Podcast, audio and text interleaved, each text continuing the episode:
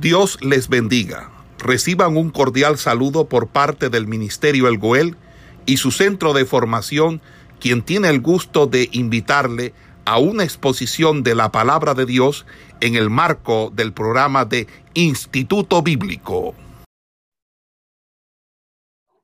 Eh, continuando pues con el temario que venimos eh, desarrollando en esta asignatura de Evangelios Sinópticos, vamos a hablar un poco con respecto a lo que nos dice Mateo en su capítulo 7, cuando nos habla de cuál es el verdadero fundamento. Y mire lo que vamos a mirar eh, en esta parte.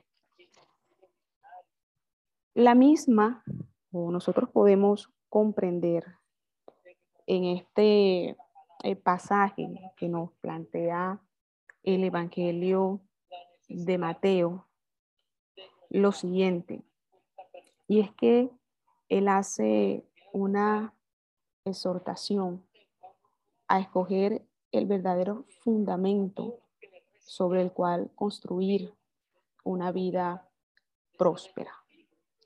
Nuevamente, enfrenta a sus oyentes ante una disyuntiva al señalar dos y únicamente dos formas de fundamentar la vida. En primer lugar, señala que aquel que escucha sus palabras y las pone en práctica, dice que será semejante a un hombre prudente. Este construye una casa sólida, capaz de resistir las tormentas, capaz de resistir los vientos más fuertes, más recios. El secreto de la solidez no reside en la, en la, en la casa, en sí mismo, no, sino en el fundamento donde la misma se apoya, donde se sostiene. Entonces, mira eh, este análisis que nosotros podemos sacar allí. Y hay varias conclusiones que nosotros podemos extraer de este pasaje. Y miren, en primer lugar, que sus palabras fueran obedecidas y las está poniendo a esa misma, a esa misma altura que en el Antiguo Testamento, es decir, que está afirmando que son palabra de Dios. Otra eh, conclusión, un análisis que podemos hacer también es que obedecer a sus palabras es generar o genera en nosotros confianza, seguridad.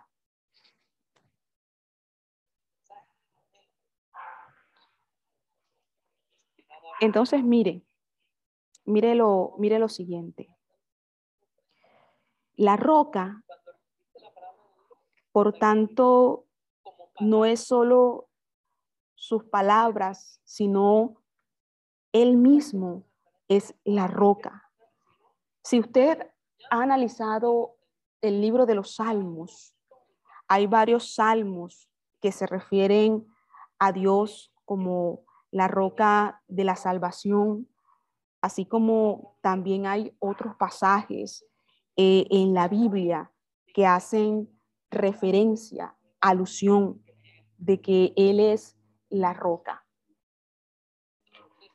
Y mire esto, haciendo un contraste con este hombre prudente, también nos hacen un comparativo de aquel hombre necio que construye su casa sobre la arena, trayendo esto como resultado que será una casa incapaz de soportar los embates. Y hablando de embates, hago eh, referencia a que no va a poder soportar absolutamente nada.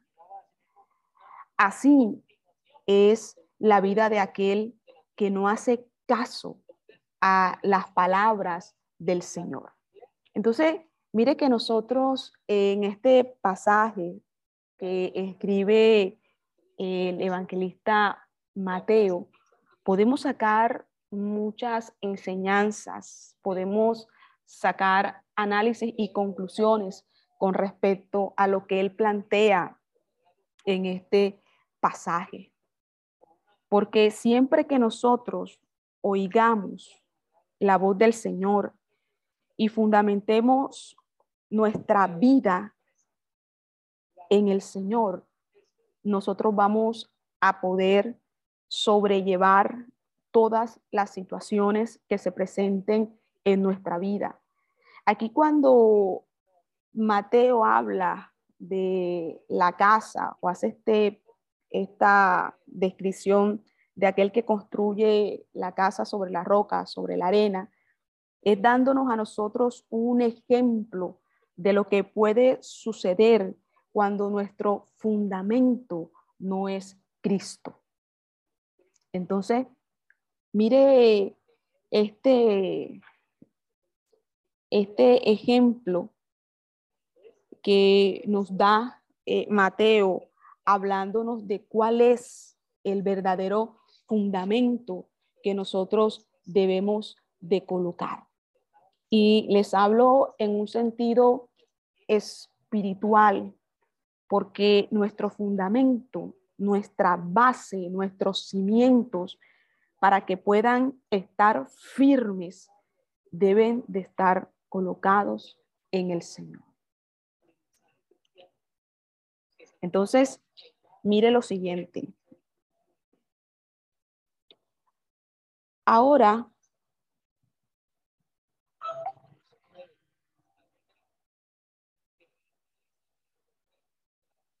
entonces, mire lo, eh, mire lo siguiente. Con este eh, temario, eh, Mateo concluye todo lo que abarca o los temas que están relacionados o vinculados con el sermón del monte. Ahora bien, como nosotros estamos eh, analizando de manera simultánea el Evangelio de Mateo juntamente con el de Lucas, vamos a mirar algo eh, en esta tarde. Y es que nos habla lo que es Mateo capítulo 8 y Lucas capítulo 7. Nos hablan con respecto a lo que fue la sanidad del siervo del centurión. Y vamos a mirar algo con respecto a este pasaje. Y mire esto. Hablando eh, con respecto a este capítulo, una vez que el Señor proclamara, digamos, el discurso que es registrado en, en, este, en el capítulo que le precede, continúa su marcha hacia Capernaum.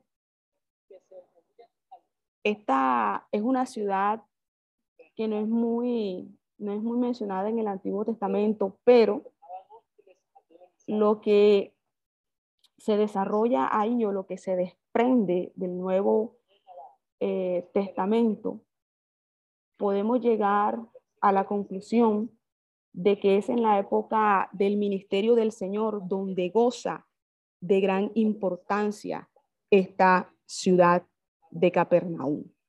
Entonces, mire lo siguiente.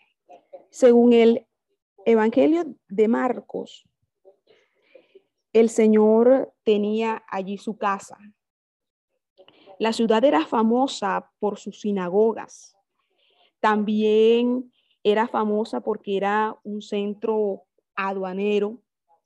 También era famosa porque era una guarnición militar. Lo cierto es que al ingresar el Señor por aquella eh, ciudad, unos ancianos judíos que estaban allí salen al encuentro de él y le dicen, mira, un centurión romano cuyo siervo está gravemente enfermo, está solicitando que tú vayas a su casa y lo cures. Mire esto, este oficial de el ejército imperial adoptó la fe del pueblo judío. No solo esto, sino que había sido quien construyó la sinagoga. Y mire lo, lo siguiente que vamos nosotros a notar de esto, y es que los centuriones que se nombran en el Nuevo Testamento eran hombres ejemplares. Cuando el Señor se dirigía a la casa de este hombre, salieron a su encuentro amigos de este militar y el propio centurión atiende al Señor. Entonces, mire esto, que vamos a, a mirar en este pasaje que nos habla el Evangelio de Lucas y el Evangelio de Mateo.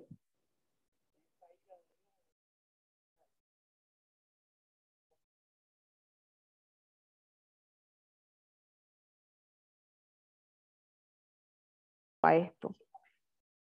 Este hombre tenía la fe de que el Señor podía sanar a su siervo, siendo una persona con un rango militar importante, pero que reconocía que el Señor algo podía hacer por él, por su siervo. Entonces, mire lo siguiente. Este hombre estaba pidiéndole al Señor que hiciese algo no por él, sino por su siervo.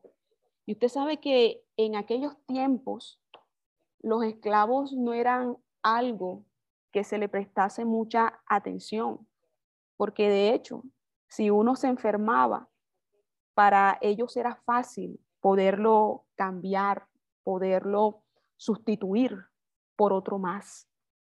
Pero este hombre estaba preocupado por su siervo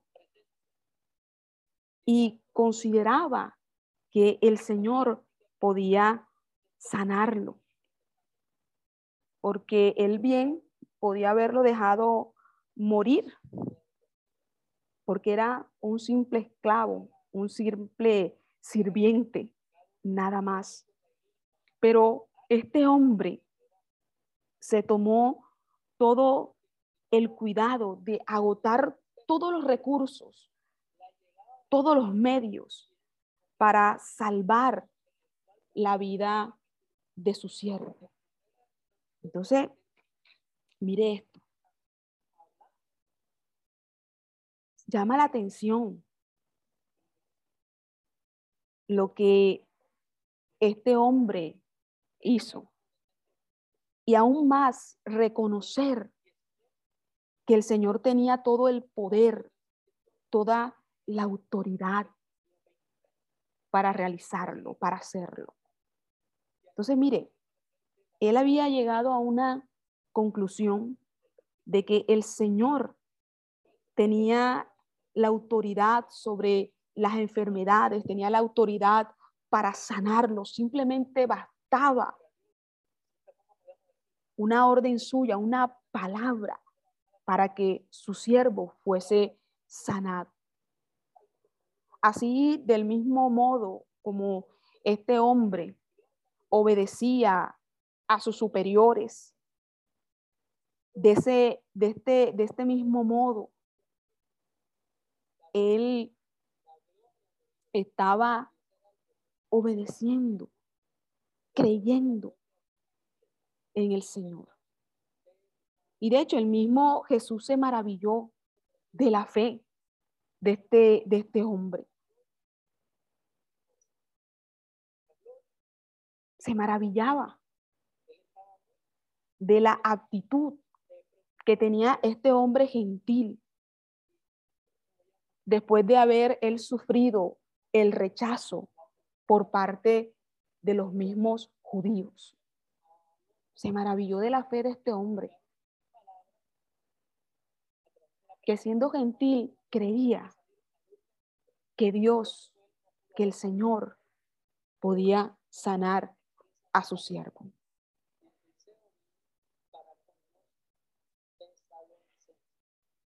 Entonces, mire eh, lo siguiente que vamos a, a seguir mirando allí en esta, eh, en esta tarde, eh, analizando todo esto que nos habla Mateo y también nos habla Lucas, cada uno pues desde su planteamiento, desde su óptica, planteó esta situación.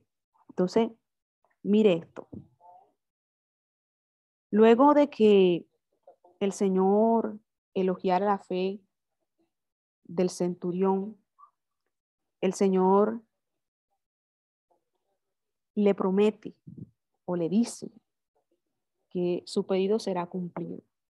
O sea, eso que él estaba pidiendo iba a ser.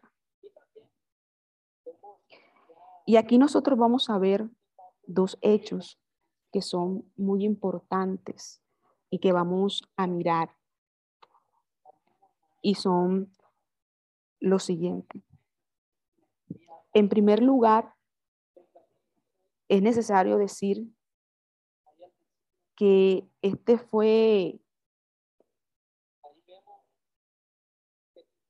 el único milagro que el Señor realizara a distancia, ya que no llegó a estar junto o, estar cerca de aquel siervo que estaba enfermo. Entonces, mire esto.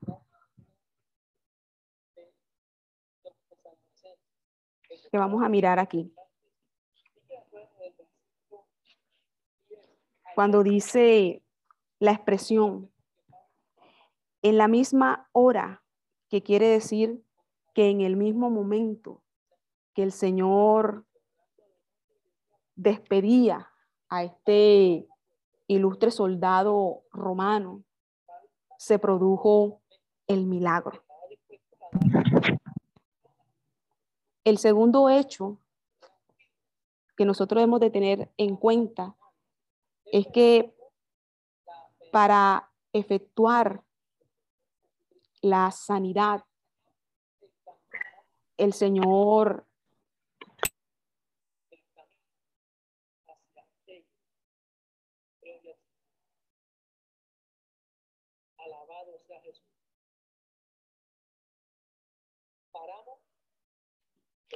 su nombre.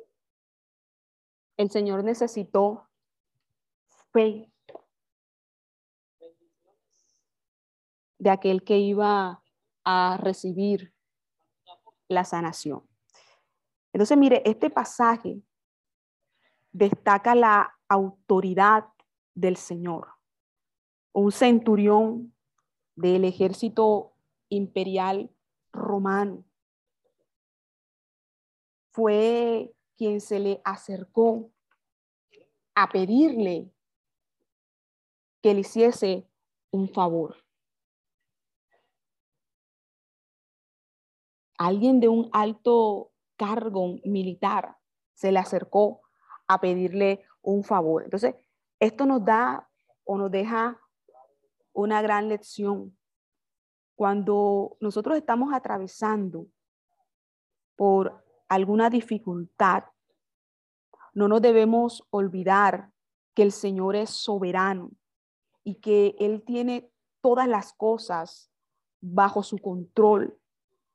Así que Él puede obrar para resolver nuestros problemas. Esta es una lección que nosotros podemos sacar o un análisis que nosotros podemos hacer de este pasaje del centurión. Y mire lo siguiente. Él puede resolver nuestros problemas o bien brindarnos el consuelo que nosotros estamos necesitando por esa situación que estamos pasando. La soberanía del Señor aún sobre la enfermedad. El apóstol Pablo oró tres veces pidiendo la sanidad, pero no recibió respuesta. Mire, Dios es soberano y muchas veces nosotros le oramos a Él para que a veces nos sane cuando tenemos eh, alguna enfermedad o para que Dios sane eh, algún familiar eh, o le oramos a Dios por alguien que nosotros sabemos que está quebrantado de salud, que tiene este, una situación. Y Dios es soberano. Y en su soberanía, Él obrará y Él hará. Mire que Pablo oraba por ese aguijón que tenía. Mas, sin embargo, vemos que no le fue quitado.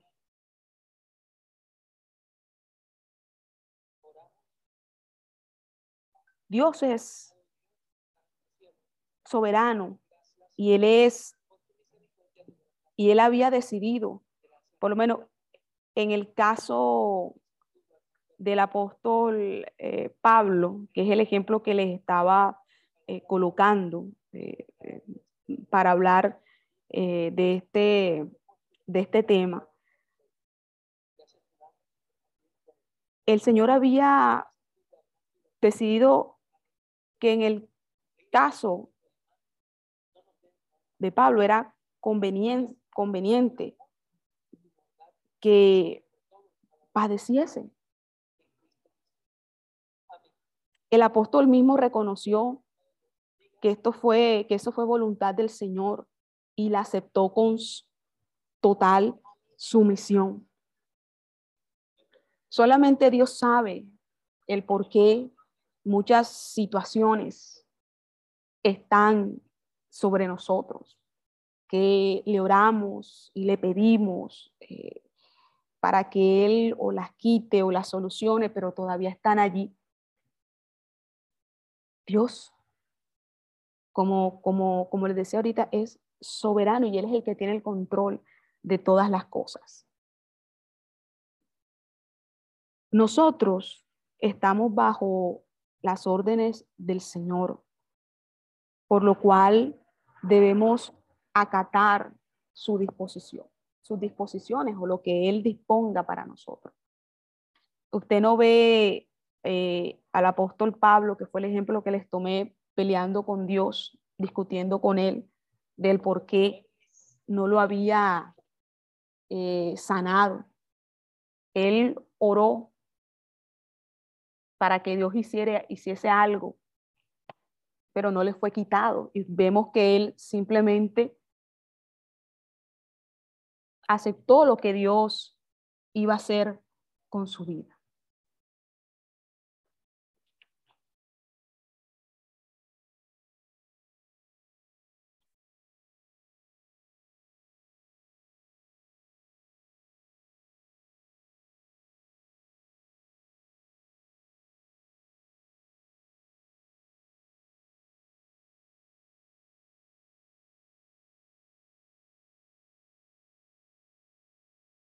Estamos mirando. Entonces, mire, mire lo siguiente. Jesús tenía una, eh, una relación eh, con lo que eran las multitudes, porque de hecho a él lo seguían muchas, muchas, muchas personas a causa no solamente de su enseñanza, de su predicación, sino también a causa de los milagros, las sanaciones y todo lo que el Señor hacía. Por eso multitudes le seguían a donde quiera que él iba, a donde quiera que él llegaba. Siempre era un conglomerado de personas que lo rodeaban. Pero entonces, mire lo siguiente que vamos eh, eh, a mirar con respecto a Jesús y a las multitudes. Y es lo siguiente, mire, después de nosotros eh, mirar o después de que Lucas pues eh, relate el acontecimiento con respecto a la curación del, del siervo del centurión en, en Capernaum, luego de esto nos dice eh, o nos comienza a narrar otra historia que también sucede. Y, y eh, sucede eh, o, o, pasa en Naín. Esta era una aldea que es únicamente mencionada en este pasaje del Nuevo Testamento. Dice que esta aldea se encontraba a unos 16 kilómetros al sur de Nazaret.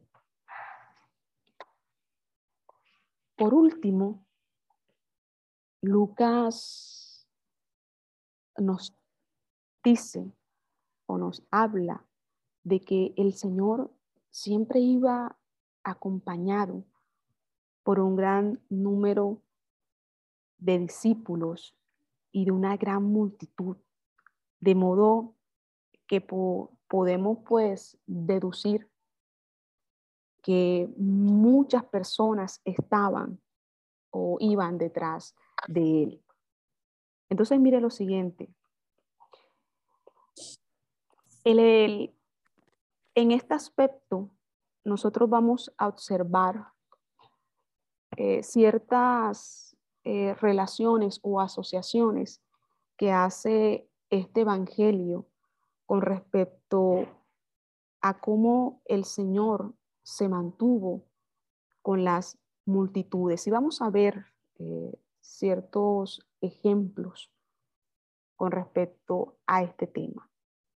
Y lo primero que vamos a observar es que él enseñó o enseñaba a las multitudes. Mire, al comienzo de su ministerio era común que grandes multitudes le siguieran y el Señor no desaprovechaba la oportunidad y él siempre se dedicó a enseñarles, a predicarles. Por ejemplo, al ver que una gran multitud le seguía, el Señor pronunció el sermón del monte. Al final del mismo, usted ve que Mateo dice que la multitud se maravillaba de su enseñanza. O sea, él aprovechaba que todas estas personas le seguían, que todas estas personas se sentaban a escuchar su, el mensaje, su predicación, y él aprovechaba y les enseñaba. Hoy en día, lastimosamente, las personas no aprovechan a veces esas oportunidades que, que atraen eh, o convocan multitudes para predicar el Evangelio o la palabra del Señor. Al contrario, hoy en día eh, lo que vemos es que muchos que convocan multitudes lo hacen para brindar eh, una diversión, un espectáculo o inclusive sacar un provecho propio para ellos mismos. Pero si usted se da cuenta, Jesús siempre aprovechó estos espacios para enseñar, para predicar la palabra. Por eso, lo primero que nosotros podemos eh, tomar es que Él enseñó a las multitudes. Otro aspecto que nosotros podemos analizar con respecto a este tema es que tuvo compasión de las multitudes. Mire esto, primero enseñó, ahora tuvo compasión de las multitudes. Mire, en el Evangelio de Mateo, nosotros encontramos un versículo que es, maravilloso y que nos dice, y cuando vio las multitudes, tuvo compasión de ellas, porque estaban desamparadas y dispersas como ovejas que no tienen pastor. Tuvo compasión de ellas. Y es lo primero que se nos dice en este versículo. Pero lo más grande es el motivo que le causó semejante sentimiento, o sea, que le causó compasión. Porque estaban que desamparadas y dispersas. ¿Qué fue lo que le ocasionó esa compasión? Que estaban desamparadas y dispersas. Lo cierto es que si observamos a las multitudes, Jesús se daba cuenta la necesidad que ellos tenían. Y por eso que usted ve que él no desaprovechaba y les predicaba y les enseñaba. Entonces, mire lo siguiente.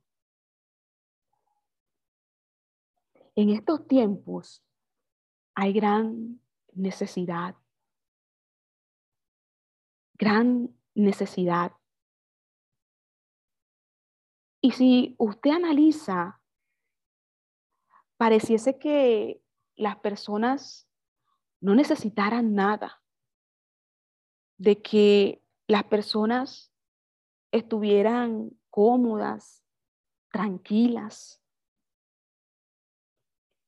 mas, sin embargo, en medio de todas esas cosas que pudiesen tener, ellos tienen necesidad, porque muchos están en angustia, muchos se sienten solos, muchos se sienten desamparados, muchos se encuentran sin un rumbo, hay necesidad, hay necesidad. Y algo que tenía el Señor era que Él miraba la necesidad en las personas y les predicaba y les enseñaba. Y creo que ese es un gran ejemplo para nosotros en estos tiempos. el enseñar, el predicar, porque hay muchas personas que a pesar de tenerlo todo quizás, tienen necesidad de una palabra que los consuele, de una palabra que le traiga descanso, de una palabra que les fortalezca, que les dé fuerza, que les dé vigor. Hay necesidad. Y eso era algo que Jesús tenía claro y por eso es que usted ve que él aprovechaba las multitudes. Él era una persona que convocaba, era una persona que otros querían estar cerca de él. Y eso él lo aprovechaba para predicar y enseñar su palabra.